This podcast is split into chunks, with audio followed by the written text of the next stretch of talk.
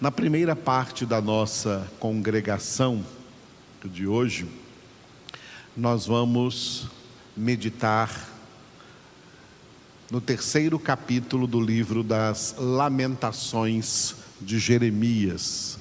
Seremos alimentados pelo Senhor nessa palavra, Lamentações, capítulo de número 3. Lembrando que esta é a ceia, a ceia diária, a ceia que deve ser de todos os dias para os filhos de Deus a palavra de Deus. Como Jesus disse, não só de pão viverá o homem, mas de toda palavra que procede da boca de Deus. É por essa palavra que nós somos nutridos, fortalecidos, alimentados, para que nossas vidas sejam fortalecidas no combate diário contra Satanás, contra os demônios contra o pecado, contra a nossa própria carne, na nossa santificação. Para tudo isso precisamos ser bem nutridos pela palavra de Deus.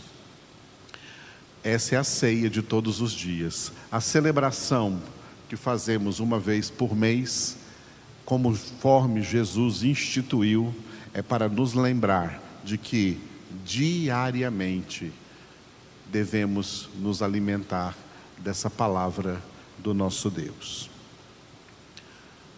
Lamentações de Jeremias, capítulo de número 3. Leiamos juntos. Eu sou o homem que viu a aflição pela vara do furor de Deus. Ele me levou e me fez andar em trevas e não na luz Deveras ele volveu contra minha mão, de contínuo todo dia. Fez envelhecer a minha carne e a minha pele, despedaçou os meus ossos, edificou contra mim e me cercou de veneno e de dor. Fez-me habitar em lugares tenebrosos, como os que estão mortos para sempre. Cercou-me de um muro e já não posso sair agravou-me com grilhões de bronze. Ainda quando clamo e grito, ele não admite a minha oração. Fechou os meus caminhos com pedras lavradas, fez tortuosas as minhas veredas. Fez-se-me como urso à espreita, um leão de emboscada. Desviou os meus caminhos e me fez em pedaços. Deixou-me assolado entesou o seu arco e me pôs como alvo a flecha. Fez que me entrassem no coração as flechas da sua aljava. Fui feito objeto de escárnio para todo o meu povo e a sua canção todo o dia. Fartou-me de amarguras, saciou-me de absinto, fez-me quebrar com pedrinhas de areia os meus dentes, cobriu-me de cinza. Afastou a paz de minha alma, esqueci-me do bem. Então disse eu: Já pereceu a minha glória, como também a minha esperança no Senhor. Lembra-te da minha aflição e do meu pranto, do absinto e do veneno. Minha alma continuamente os recorda e se abate dentro de mim. Quero trazer à memória o que me pode dar esperança. As misericórdias do Senhor são a causa de não sermos consumidos, porque as suas misericórdias não têm fim, renovam-se cada manhã. Grande é a tua fidelidade. A minha porção é o Senhor, diz a minha alma. Portanto, esperarei nele. Bom é o Senhor para os que esperam por ele, para a alma que o busca. Bom é aguardar a salvação do Senhor e isso em silêncio. Bom é para o homem suportar o jugo na sua mocidade. Assente-se solitário e fique em silêncio, porquanto esse jugo Deus pôs sobre ele. Ponha a boca no pó, talvez ainda haja esperança. Dê a face ao que o fere, farte-se de afronta. O Senhor não rejeitará para sempre, pois, ainda que entristeça a alguém, usará de compaixão segundo a grandeza das suas misericórdias, porque não aflige nem entristece de bom grado os filhos dos homens. Pisar debaixo dos pés a todos os presos da terra, perverter o direito do homem perante o Altíssimo, subverter ao homem no seu pleito, não o veria o Senhor? Quem é aquele que diz e assim acontece, quando o Senhor o não mande? Acaso não procede do Altíssimo tanto o mal como o bem? Por que, pois, se queixa o homem vivente? Queixe-se cada um dos seus próprios pecados. Esquadrinhemos os nossos caminhos, provemo-los e voltemos para o Senhor. Levantemos o coração juntamente com as mãos para Deus nos céus, dizendo: Nós prevaricamos e fomos rebeldes e tu não nos perdoaste. Cobriste-nos de ira e nos perseguiste, e sem piedade nos mataste. De nuvens te encobriste, para que não passe a nossa oração. Como cisco e refúgio nos puseste no meio dos povos. Todos os nossos inimigos abriram contra nós a boca. Sobre nós vieram o temor e a cova a assolação e a ruína. Dos meus olhos se derramam torrentes de águas por causa da destruição da filha do meu povo. Os meus olhos choram, não cessam e não há descanso, até que o Senhor atenda e veja lá do céu. Os meus olhos entristecem a minha alma por causa de todas as filhas da minha cidade. Caçaram-me como se eu fosse ave ou que sem motivo, os que sem motivo são os meus inimigos. Para me destruírem, lançaram-me na cova e atiraram pedras sobre mim. Águas correram sobre a minha cabeça, então disse: Estou perdido. Da mais profunda cova, Senhor, invoquei o teu nome. Ouviste a minha voz. Não escondas o ouvido aos meus lamentos, ao meu clamor de mim te aproximaste no dia em que te invoquei e disseste: Não temas. Pleiteaste, Senhor, a causa da minha alma, remiste a minha vida. Viste, Senhor, a injustiça que me fizeram, julga a minha causa. Viste a sua vingança toda, todos os seus pensamentos contra mim. Ouviste as suas afrontas, Senhor, todos os seus pensamentos contra mim as acusações dos meus adversários e o seu murmurar contra mim o dia todo. Observa-os quando se assentam e quando se levantam. Eu sou objeto da sua canção. Tu lhes darás a paga, Senhor, segundo a obra das suas mãos. Tu lhes darás cegueira de coração, a tua maldição imporás sobre eles. Na tua ira os perseguirás e eles serão eliminados de debaixo dos céus do Senhor. Aleluia. Louvado seja Deus por este longo capítulo do livro das Lamentações, este capítulo de número 3. E nós podemos observar neste capítulo, em primeiro lugar, um versículo no qual duas palavras precisam ser corrigidas. Vamos corrigir essas duas palavras aqui, é, no versículo de número 23. Na nossa tradução, que acabamos de ler, está escrito: é, renovam-se, referindo-se às misericórdias do Senhor, que essas misericórdias renovam-se cada manhã.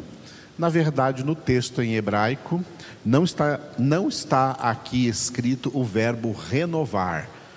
Ao invés de verbo, o que nós temos aqui é substantivo, é um substantivo é, e um adjetivo, novas misericórdias. Novas misericórdias cada manhã. Porque quando nós usamos o verbo renovar, parece que são as mesmas misericórdias de ontem que foram renovadas hoje. Não, não é assim. As misericórdias de ontem foram para ontem, as misericórdias de hoje são novas. Não são as mesmas de ontem que foram renovadas, são novas misericórdias cada manhã. Então, hoje, 9 de maio de 2021, esse dia nunca existiu antes na história, ele é inédito. E nós estamos aqui celebrando esta ceia neste dia inédito.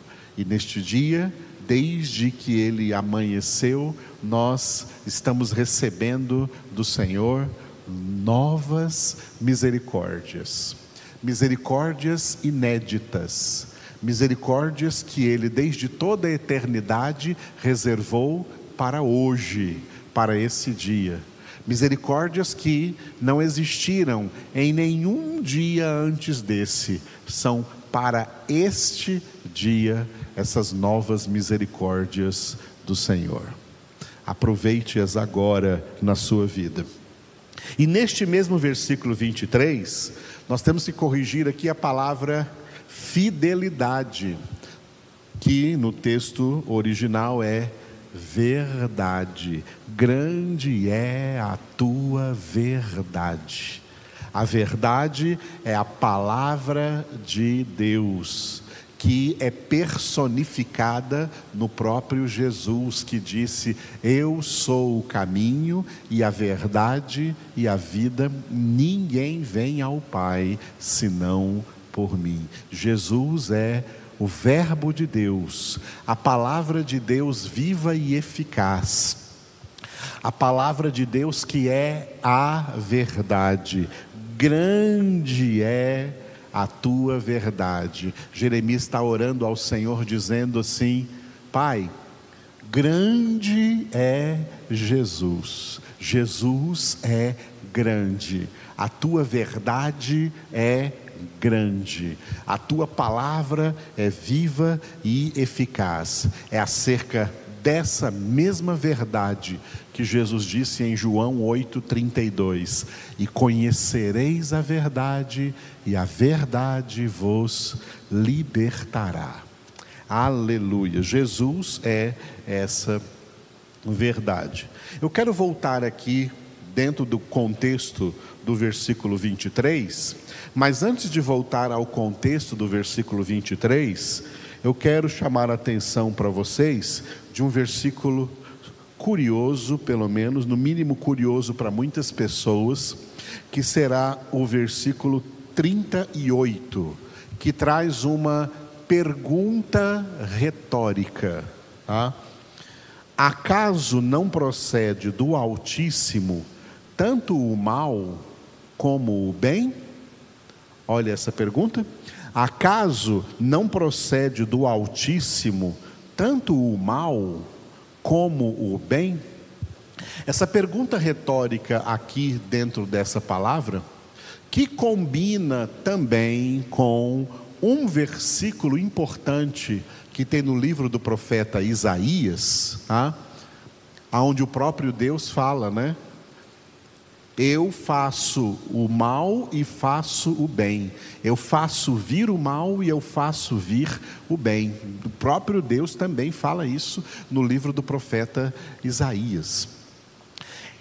Essa palavra, eu disse que ela é uma palavra curiosa, porque no mundo presente em que nós vivemos, aonde existem muitas ideias filosóficas, que tomaram posse da mente dos homens, do entendimento dos homens, especialmente do início do século 20 para cá, do início do século 20 para cá, e nós estamos agora já no vigésimo primeiro ano do século 21, do início do século 20 para cá, todas as ideias pensamentos teocêntricos foram retirados da mente dos homens e implantados na, nas mentes dos homens pensamentos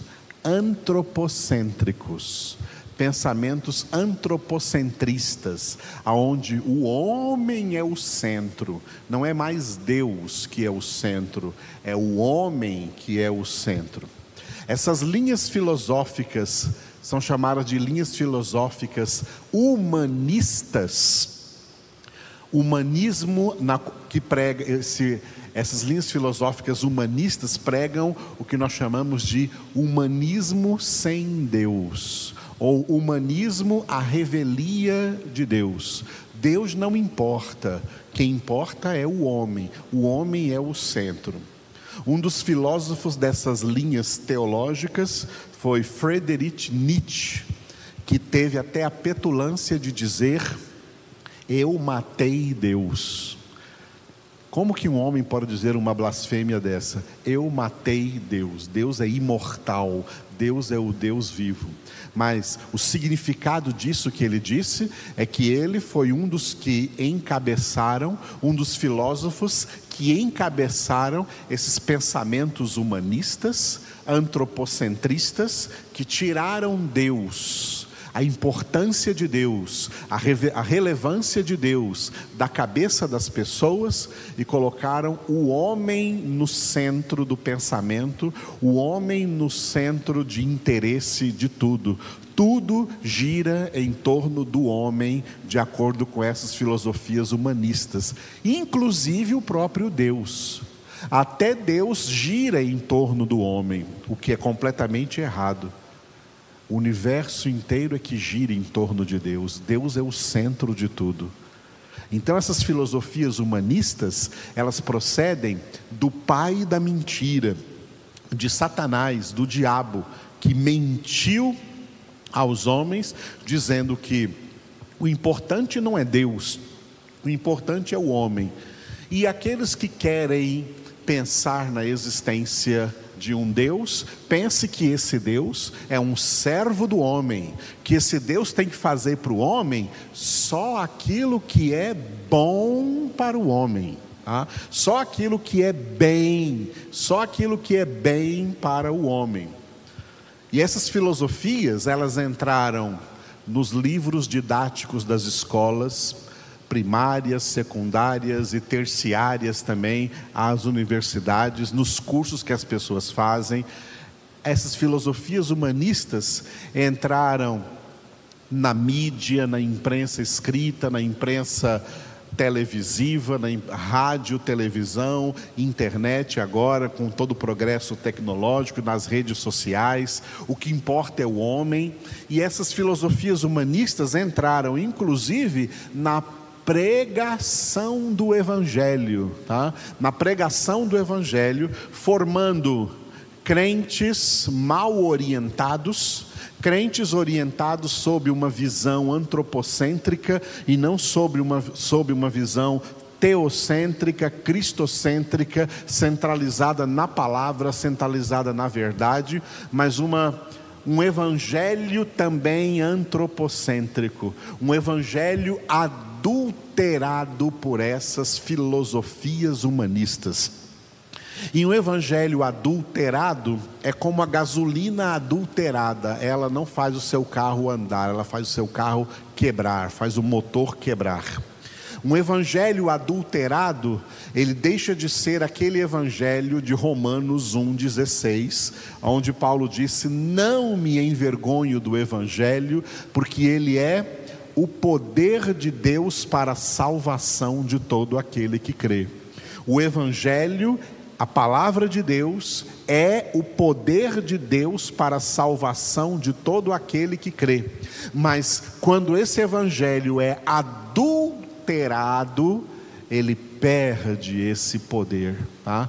Ele perde esse poder. O evangelho, a palavra de Deus tem sido adulterada por pregações erradas, por interpretações errôneas, por heresias que surgiram aí E essas heresias que surgiram do século XX para cá são heresias antropocentristas, que colocaram o homem no centro de tudo, tiraram Deus do centro e Deus se transformou alguém que gira em torno do homem e que tem que fazer, é obrigado, é até mesmo obrigado. Existe essa linguagem no meio evangélico, que Deus é obrigado a abençoar o homem, que Deus é obrigado a fazer todo bem para o homem e que Deus não faz mal nenhum para o homem.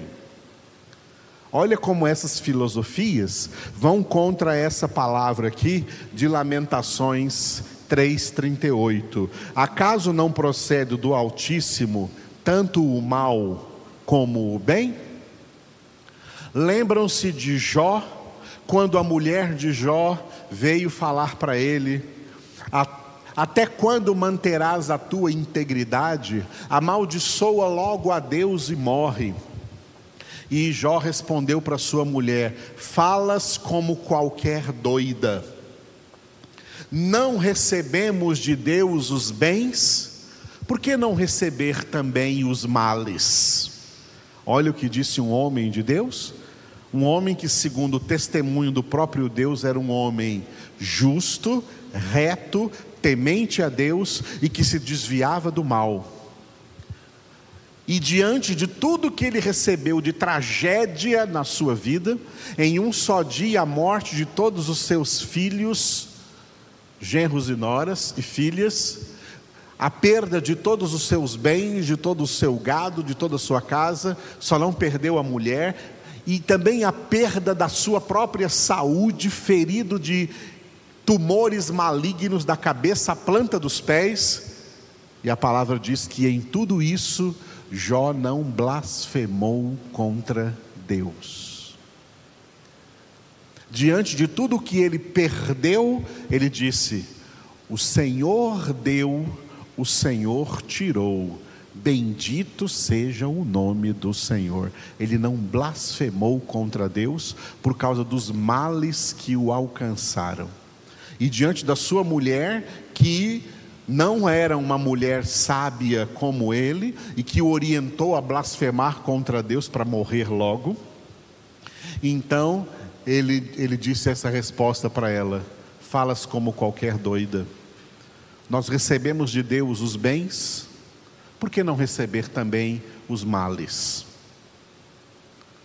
Tudo isso procede de Deus, porque Deus, em todas as coisas, tanto naquelas coisas que julgamos serem boas, como também naquelas coisas que julgamos serem más, Deus faz com que todas essas coisas conjuntamente cooperem para o bem daqueles que o amam. Por isso que nós somos orientados no Novo Testamento a em tudo dar graças.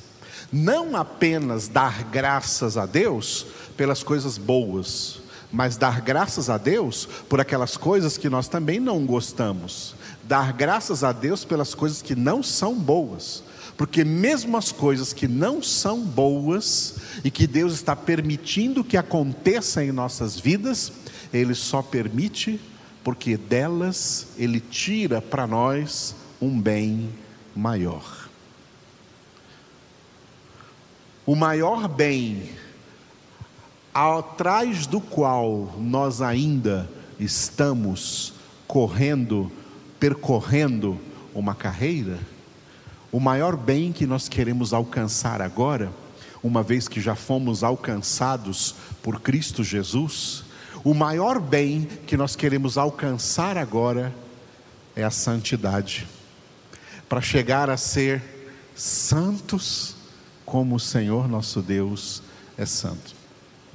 Para alcançar esse bem, a carreira que nos está proposta e que nós temos que percorrê-la olhando firmemente para Jesus, o autor e consumador da nossa fé, é a carreira da santificação, sem a qual ninguém verá o Senhor. E nessa carreira da santificação, nós não somos santificados apenas através de coisas boas que Deus nos dá, infelizmente. Mas para que nós sejamos santificados, é necessário o que nós chamamos de a didática do sofrimento cristão. O que é a didática do sofrimento cristão? É tudo isso que eu já estou citando para vocês aqui, dentro de Hebreus capítulo 12. É em Hebreus capítulo 12 que fala da nossa carreira que devemos percorrer olhando firmemente para Jesus. É em Hebreus capítulo 12 que está o versículo 14 dizendo: sem santificação ninguém verá o Senhor.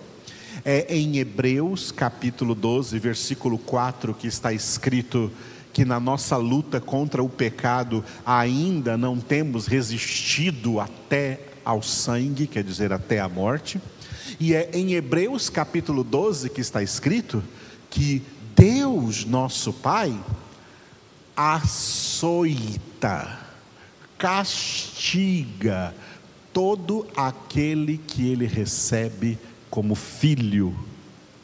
E aquelas pessoas que estão sem esse castigo, sem essa disciplina, não são filhos de Deus, são bastardos. Quando Deus nos recebe como filhos, que é o maior bem que aconteceu na nossa vida, receber Jesus, receber a graça da salvação, Ele nos recebe para nos disciplinar e por isso vem o versículo bíblico dizendo que Deus disciplina a quantos ama. No entanto, quando essa palavra foi escrita em Apocalipse 3, no, no grego, não foi o verbo disciplinar que foi dito ali por Jesus, foi o verbo castigar. Deus castiga a quantos ama. E por que Deus castiga a quantos ama? Para purificá-los por meio do sofrimento, para aplicar nos seus filhos, tá? A didática do sofrimento cristão. Quem dera nós conseguíssemos nos santificar sem sofrer. Isso é impossível. Para a nossa santificação, é necessário sofrer, é necessário sofrimento. O apóstolo Paulo usa a figura do atleta em 1 Coríntios capítulo 9. Como que um atleta tem que sofrer? Existe até no mundo do atletismo, né, um ditado em inglês que diz: é, no pain, no gain, ou seja, sem dor, sem ganho. Se o atleta não ralar, se ele não sofrer para quebrar os seus próprios recordes, se ele não se submeter a uma doutrina, desculpe, a uma disciplina rígida de alimentação, de sono, de treinamento, de condicionamento físico, o atleta sofre. E Paulo diz lá em 1 Coríntios 9 que um atleta faz tudo isso para alcançar uma coroa corruptível. E nós, filhos de Deus, temos que fazê-lo por uma coroa incorruptível de glória que o Senhor tem reservado para nós. Sem santificação, ninguém verá o Senhor. Sem sofrimento, ninguém se santifica. A palavra de Deus é o instrumento para nossa santificação, por isso Jesus disse: santifica-os na verdade, a tua palavra é a verdade. Mas essa palavra que nós recebemos, ela tem que ser levada para a prática, porque aquele que ouve e não pratica edifica sobre areia e grande será a sua ruína, a casa vai cair. Mas aquele que ouve e pratica, é semelhante ao homem prudente, ao homem sábio que edificou sobre a rocha. Ele se tornará inabalável. E aí que vem o porém. Praticar a palavra de Deus é fácil? Para ninguém é fácil. A palavra de Deus, ela é sobrenatural, ela não é natural. E de maneira natural nós não conseguimos praticá-la. Para praticar a palavra de Deus, nós precisamos de um poder sobrenatural. Por isso que o Espírito de Deus é que nos guia na prática da palavra. O Espírito de Deus é que nos dá poder para praticar a palavra. Só que, mesmo com o poder do Espírito Santo da nossa vida, para praticarmos a palavra, nós ainda precisamos imprimir nessa prática o nosso esforço. Porque a nossa alma contaminada pelo pecado, ela é contra o que a palavra de Deus diz. Por exemplo, é natural para o ser humano dar a outra face para aquele que lhe bate em uma das faces? Não, não é natural. O que é natural quando o ser humano leva um tapa na que acontecem conosco, é por meio dessas coisas que somos humilhados e que sofremos, mas nesse sofrimento nos obriga a buscar mais a Deus, a buscar a face do Senhor a nos sujeitar mais o Senhor. Então se transforma no, na didática do sofrimento cristão. O Senhor usa desses sofrimentos para a nossa santificação. Hedonismo é uma linha filosófica falsa e essa linha filosófica falsa, que faz parte das linhas filosóficas humanistas, que representa a negação do sofrimento, tem até igreja por aí com, essa, com esse slogan: pare de sofrer. Os sofrimentos são necessários para a nossa santificação. Logicamente que quando nós estamos em Cristo Jesus, nós evitamos muitos sofrimentos, porque existem muitos sofrimentos que são evitáveis, mas existem sofrimentos que são inevitáveis, e dentre estes, os sofrimentos que Deus sabe que é necessário para a nossa santificação e que podem variar de pessoa para pessoa. Deus sabe o que eu preciso sofrer para minha santificação e Ele não me poupará dessa vara. Deus sabe o que é necessário para a sua santificação e Ele não te poupará dessa vara se você é filho, se você é filha de Deus, porque Deus quer te santificar, porque sem santificação você não entra na casa do Pai. Então, como esse texto que nós meditamos hoje aqui, dentro de Lamentações, é importante.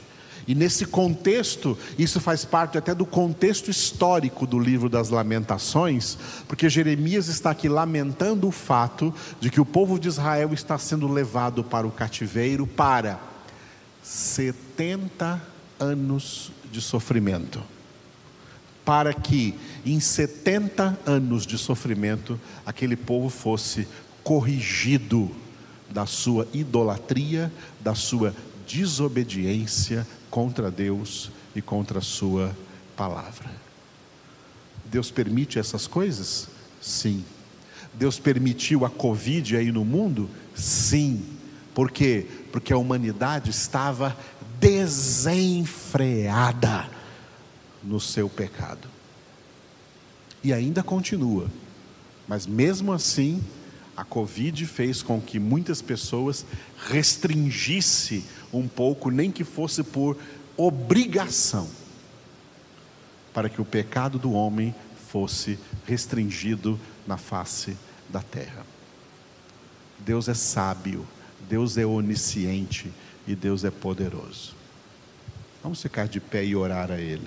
Obrigado, Senhor, pela tua presença conosco, ensinando-nos nesta manhã, nesta ceia de hoje, coisas tão tremendamente profundas aqui na tua santa palavra, para nós entendermos a tua didática, santificando as nossas vidas, preparando as nossas vidas para receber o Senhor e também para ser recebidos na tua casa, ser recebidos na glória eterna de Cristo Jesus. Te glorificamos, ó Deus, por este privilégio de poder ter sido feitos teus filhos para a tua glória, para o teu louvor. Apresentamos a ti, Senhor, cada família que está reunida conosco aqui presencialmente e à distância nos lares. Toca, Senhor, em todos os corações. Abençoa todas as mamães nesse dia e que elas sejam cheias com teu Espírito Santo e transformadas em mulheres sábias na tua presença, mulheres que fazem a tua vontade, que obedecem e seguem a tua palavra, mesmo que isso seja difícil e sofrível em suas vidas. Obrigado por aplicar em nós a didática do sofrimento cristão, por nos castigar, Senhor, para que nós sejamos santificados porque sem santificação ninguém verá a tua face. E agora que o Senhor nos conquistou, nós queremos ver a tua face, queremos contemplar a tua face, Senhor, por toda a eternidade. Conduza-nos o teu Espírito neste caminho de santificação que é Jesus, teu Filho amado, o caminho, a verdade e a vida. Em nome de Jesus oramos e dizemos: Obrigado, Papai do céu. Amém.